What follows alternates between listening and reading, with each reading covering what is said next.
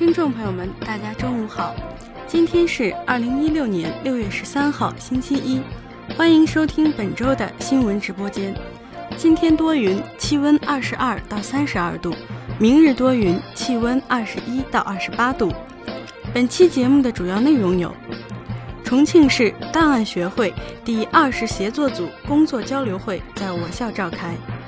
第九届重庆市大学生单片机应用设计竞赛在我校举行。李克强力推互联网加医疗和健康扶贫。第二届中国网络正能量一江山论坛成功举行。非新任外长对华示好，中非应和平解决南海争端。美国总统奥巴马宣布支持希拉里竞选总统。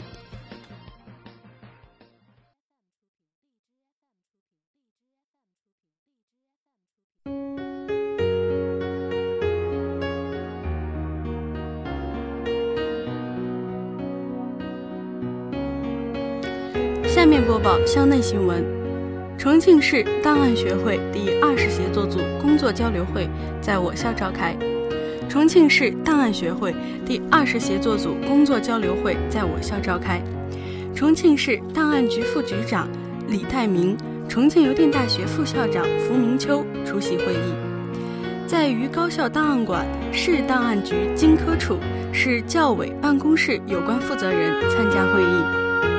副校长付明秋感谢重庆市档案局、市教委对我校档案工作长期支持和关心。他指出，学校历来重视档案工作，近年来学校档案工作取得了长足进步，为学校教学科研、管理服务等重大重点工作提供了详实的档案支持，发挥了档案工作的重要作用。李代明就当前档案工作中的热点问题。进行了详细介绍。他指出，高校应加强档案业务交流和学习，当前应重点持续深入学习国家及重庆市有关文件精神，认真学好、贯彻好全国全市档案工作会议精神及全国档案事业发展“十三五”规划纲要精神，认真抓好归档案文件整理规则、会计档案管理办法等。一批政策规范性文件的落实工作，努力提高档案服务能力，发挥档案存档、扶贫、育人的特殊作用。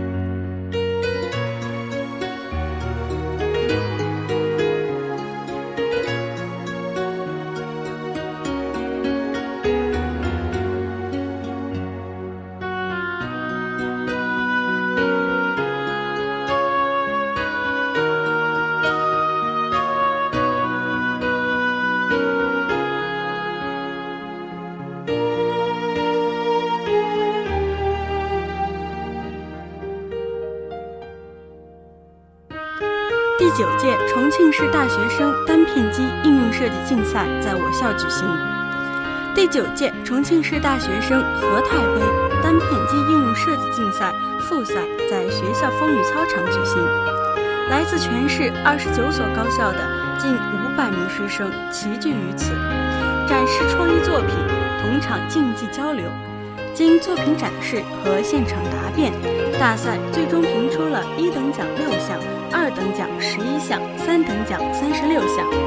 我校共获一等奖两项，二等奖两项，三等奖一项，MCU 最佳应用奖一项。同时，学校还荣获了组织工作优秀奖，李倩老师荣获优秀组织工作者，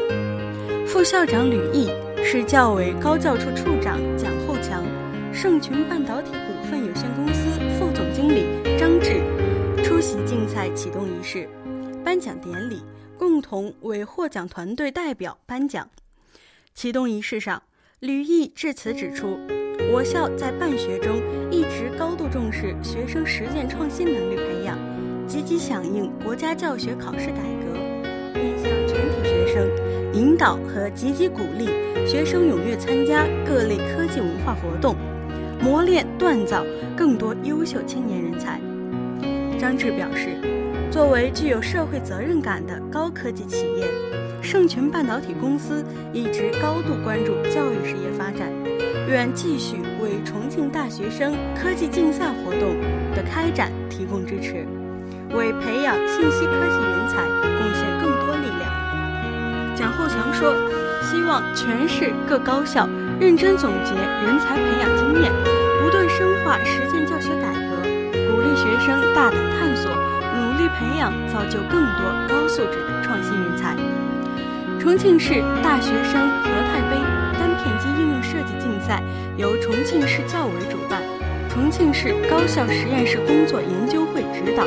盛群半导体股份有限公司与重庆邮电大学联合承办。竞赛面向全市高校全日制学生，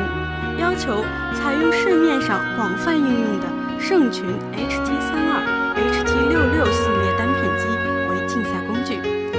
自主命题设计，完成整个作品创作。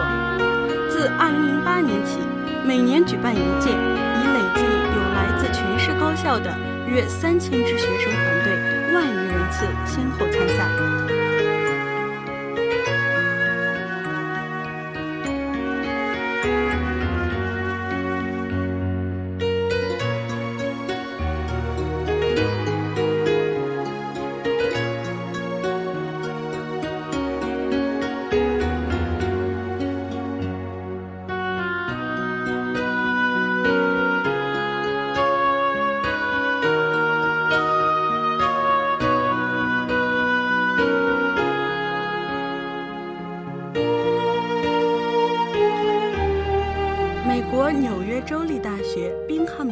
校代表访问我校。美国纽约州立大学宾汉姆顿分校工程和应用科学学院副院长一行来我校访问。副校长刘彦斌会见了来访客人，双方就建立合作关系、开拓学生及师资交流项目、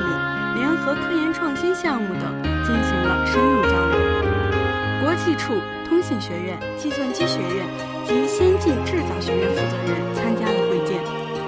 会见。刘彦斌对孟教授一行来访表示热烈欢迎。他希望通过此次访问，双方能增进理解、深化合作，开展实质性的学生交流及联合培养等合作项目。孟教授介绍了纽约州立大学宾汉姆顿分校的基本情况，表示宾汉姆顿分校非常注重国际化发展。他提到。学校国际学生中，来自中国的研究生非常。此次来访旨在拓展与我校的联合学生培养项目。经讨论协商，双方就两校建立合作关系及开展博士生联合培养、三加二本硕合作项目等达成一致意见，拟签订两校合作备忘录及学生联合培养项目合作协议。并将全力落实并推进具体项目的相关事宜。美国纽约州立大学宾汉姆顿分校又称宾汉姆顿大学，始建于1946年，现已成为世界顶级的教育机构之一。宾汉姆顿大学坐落在纽约州北部的宾汉姆顿市，是纽约州立大学系统下四大国家级研究型大学。也是四大分校中唯一一所校设有二十四个研究所，吸引着来自全世界的学者。根据二零一六年《美国新闻与世界报道》美国大学排名，宾汉姆顿大学综合排名全美第八十九位，连续十六年被 US News 评为公立大学五十强，位列最有价值公立。学校第八位。目前，学校设有哈勃文理学院、沃森工程和应用科、管理学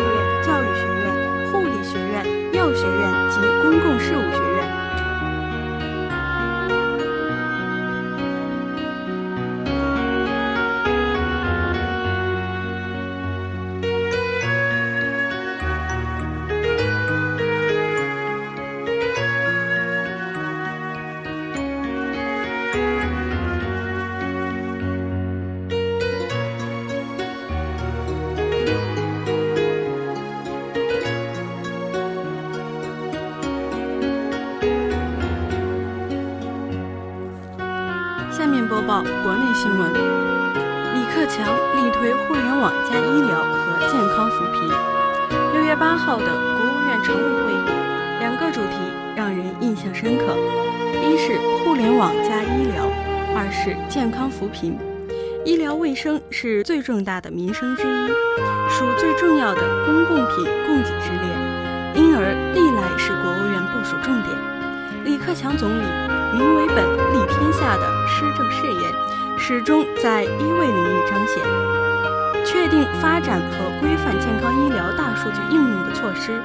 通过互联网加医疗，更好满足群众需求。这是直其一端。依托高科技和新业态，使国民医疗服务大大提质增速，如同乘上医疗高铁，风驰电掣。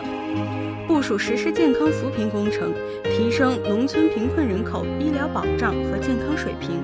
这是执其另一端。如同已进入高铁时代的中国，还需在很多地方，尤其是特困地区，保留并改善绿皮车，以确保发展过程中不会有人掉队。什么是健康中国？首先是民生中国，施政中充盈着民生情怀。健康医疗的站台上，能赶上风驰电掣的高铁，也能等来耐心温暖的绿皮车。努力不使一个人落下，这样才能使全体国民心安，民安才国安，本固则邦宁。事实上，这两者并不是割裂的。发展和应用好健康医疗大数据，针对的是所有人，无论城乡，也无论贫富。中国发展到现阶段，老百姓整体对健康的需求越来越高，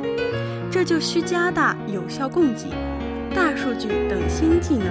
产生巨大的健康红利，并且这种红利天然就带有互联网要做的，就是以电子政务的形式，建立一个统一、权威、开放的人口健康信息平台，以促进和培养新业态，普惠地满足老百姓需求。从总理强调的内容，能看出一种深切的民生关怀。李克强在当天会上要求重点推进网上预约分诊、检查检验结果共享互认、等群众迫切所望，也就是说，互联网加医疗、大数据加医疗，首先得让老百姓感受到真正的实惠。健康扶贫，则是在普惠基础上，具体针对弱势群体。数据显示，我国因病致贫、因病返贫的贫困户约七百九十万户，占建档立卡总数的百分之四十二。农村贫困人口中，患大病的近二百万人，占百分之三点六；患长期慢性病的有七百余万人，占百分之十二点九。在各种致贫原因中，因病致贫在各地区都排在最前面。无论身边事例或新闻报道，我们应该都不陌生那些患病后从小康坠入困顿的情形。更不用说那些因病拖得整个家庭世代贫困的辛酸故事。贫困地区医疗服务是整个公共服务体系中的突出短板，因而健康扶贫至少具有和交通扶贫、教育扶贫等同样的分量，甚至因为其更直接和紧迫，也就具有更温暖的力量。公共服务扮演雪中送炭角色。莫过于减轻农村贫困人口医疗负担，比如具体言之，像此次常务会定下的那样，让他们在县域内定点医疗机构出院，先诊疗后付费，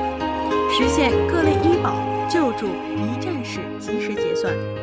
这就解决了很多贫困家庭根本交不起押金的现实困难。政府工作报告中说，健康是幸福之基。总理也正是这么做的，一手大力推动医疗高铁创新发展，一手稳稳拖住健康绿皮车暖正兜底。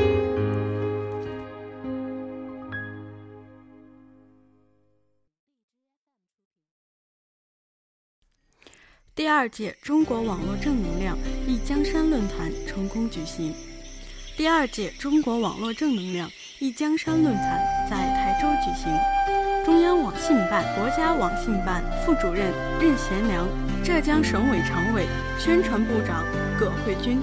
中国互联网发展基金会理事长马丽等出席开幕式并致辞。任贤良在致辞中指出，党的十八大以来，在各方面的共同努力下，网上正能量更加充沛，主旋律更加响亮，网络空间日渐清朗。网上舆论生态与党和国家整体形势同步向好发展。他强调，要深入学习贯彻习近平总书记系列重要讲话精神，坚定不移走中国特色社会主义治网之道，紧紧围绕中心，服务大局，坚持不懈传递正能量，共筑同心圆，建设好网络精神家园，使网络空间天朗气清，生态良好。让正能量旗帜在互联网上高高飘扬，充分发挥凝聚共识的重要作用，为党和国家事业发展凝聚强大力量。要注重学习研究新理念、新知识、新办法，不断增强运用新手段、新平台、新方式的本领，善于在错综复杂的舆论纷争中巧设议题，主动引导。把握好时度效，提高网上宣传引导水平。葛慧君在致辞中指出，共绘同心圆需要我们多做凝聚共识的好文章，成为党的政策决策的解读者、传播者、践行者，把广大网民的智慧和力量聚集到实现中华民族伟大复兴的中国梦上来。要传播走心入情的好故事。挖掘平凡人的暖心故事，通过网民引导网民，用网民自己的声音吸引、感染网民。要畅想清朗网络空间的好声音，多一份社会责任，多一份社会担当，多传播网络正能量。既做健康内容的生产者，社会主义核心价值观的弘扬者，也做网络空间法治化的主动参与者。建设者和推动者，玛丽在致辞中说：“要在网络海洋中游刃有余，就要植根在互联网之中，不断加强自身学习，从历史中借鉴经验，从理论中吸取养分，从规律中把握方向，从学习中不断升华，打造清朗的网络天空。需要每一个人的努力，成为网络健康的维护者。”发挥榜样的力量，示范带动正能量的传递，从而不断扩大半径，画好正能量的同心圆。台州市委书记王昌荣致辞说：“近年来，台州高度重视互联网的建设管理，把正能量充沛、主旋律高昂作为根本导向，严格落实意识形态工作责任制，大力开展清朗台州网络空间治理。”网络正能量成为主流，台州将全力配合支持“一江山”论坛办出特色、办出品牌，进一步加强交流探讨、合作共享，不断提高网络治理及舆论引导的水平。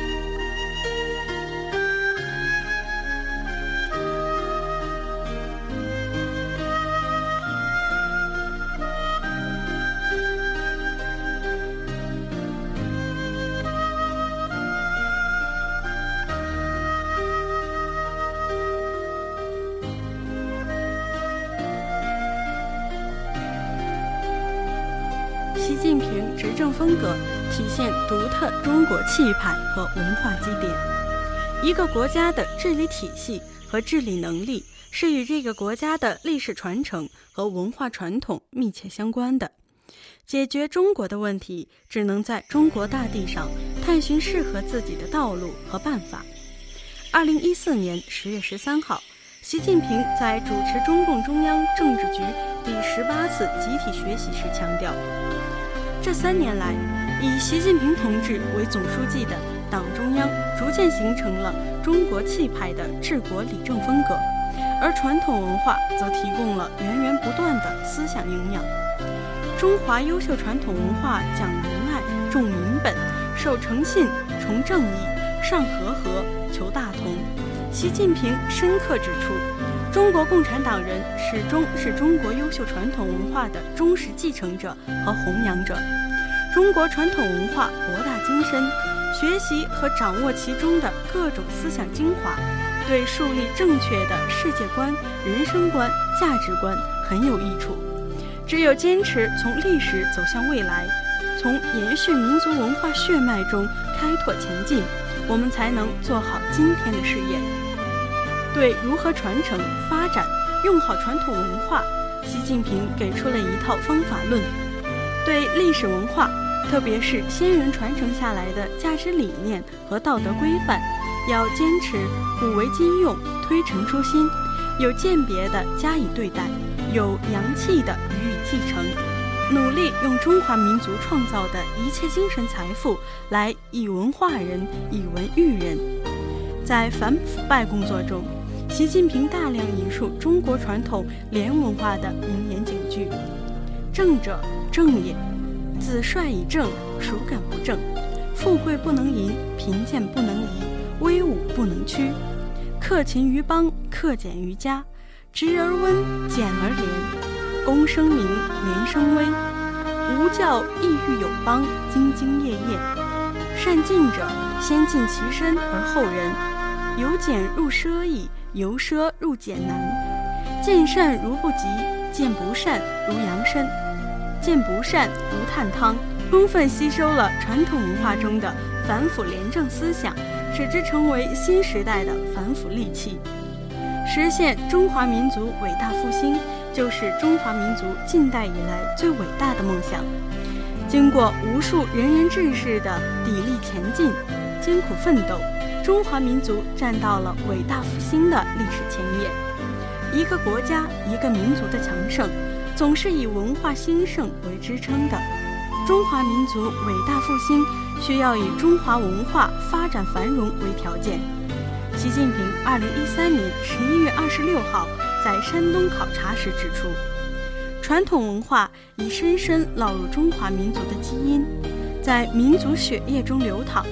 优秀文化正在为民族复兴提供精神滋养，补足精神之钙。习近平就宣传阐释中国特色、增强四个自信，提出了四个讲清楚的明确要求：要讲清楚每个国家和民族的历史传统、文化积淀、基本国情不同，其发展道路必然有着自己的特色；讲清楚中华文化积淀着。中华民族最深沉的精神破球，是中华民族生生不息、发展壮大的丰厚滋养。讲清楚中华优秀传统文化是中华民族的突出优势，是我们最深厚的文化软实力。讲清楚中国特色社会主义植根于中华文化沃土，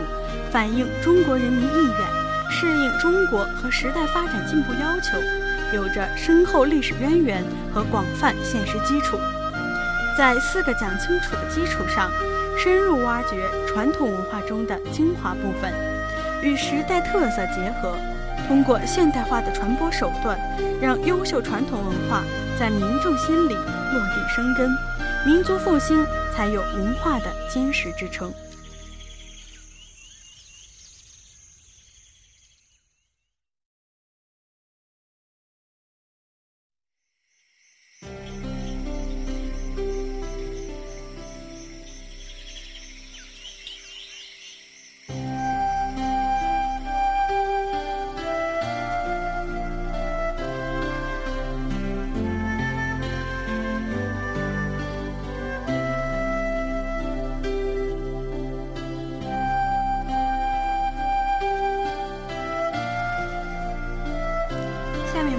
国际新闻：非新任外长对华示好，中非应和平解决南海争端。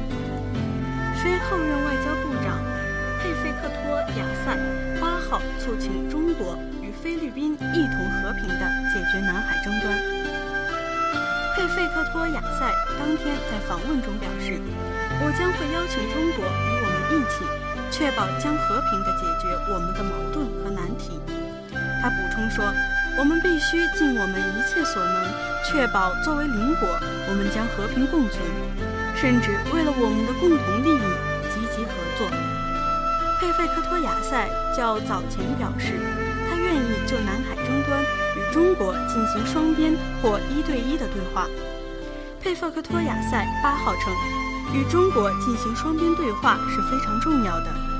他说，不论我们与其他国家有什么样的矛盾或分歧，我们都必须努力的、和平的透过谈判解决它。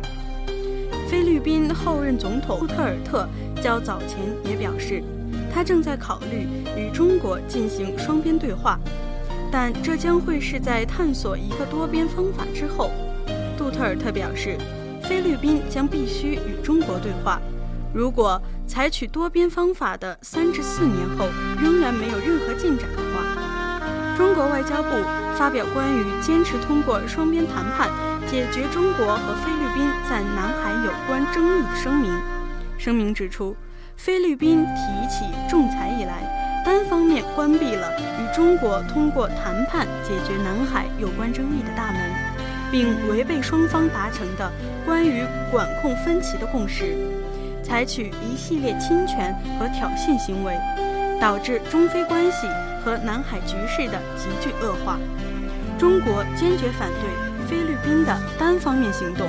坚持不接受、不参与仲裁的严正立场，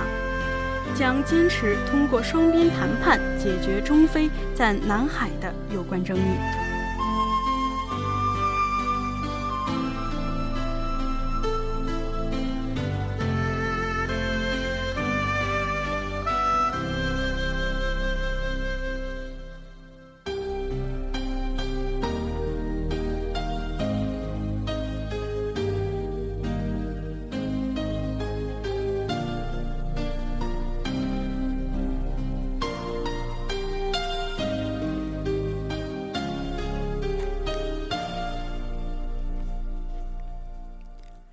加入周期表化学元素定名：日本莫斯科田纳西，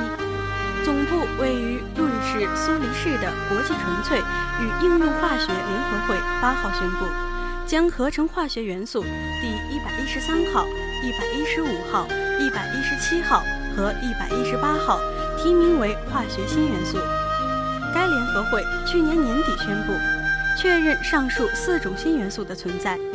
这些元素。由俄罗斯、美国和日本的科研团队发现，他们也获得了对这些元素的正式命名权。国际纯粹与应用化学联合会八号发布公报称，在证实发现上述元素后，该组织邀请各元素的发现方为新元素命名。日本在2004年就宣布合成了第一百一十三号元素。这也是亚洲科学家首次合成的新元素。日本理化学研究所人科加速器研究中心的科研人员将第一百一十三号元素以日本国名命名为 NH，其他新元素由美国和俄罗斯的科学家联合合成。他们将一百一十五号元素命名为以莫斯科英文的名拼写为开头的 MC。将一百一十七号元素命名为以田纳西州英文地名拼写为开头的 T.S，以纪念为研究所做出重要贡献的位于美国田纳西州的美国橡树林国家实验室。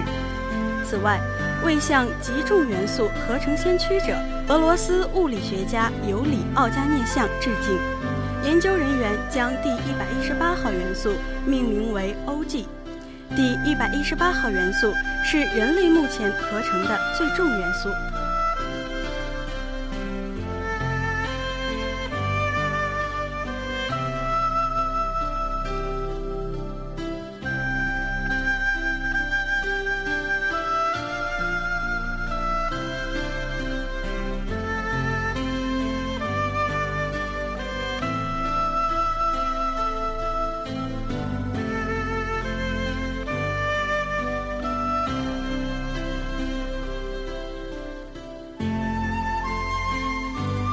期的节目到这里就要结束了，我是主播小婷，每周一中午新闻直播间与你不见不散。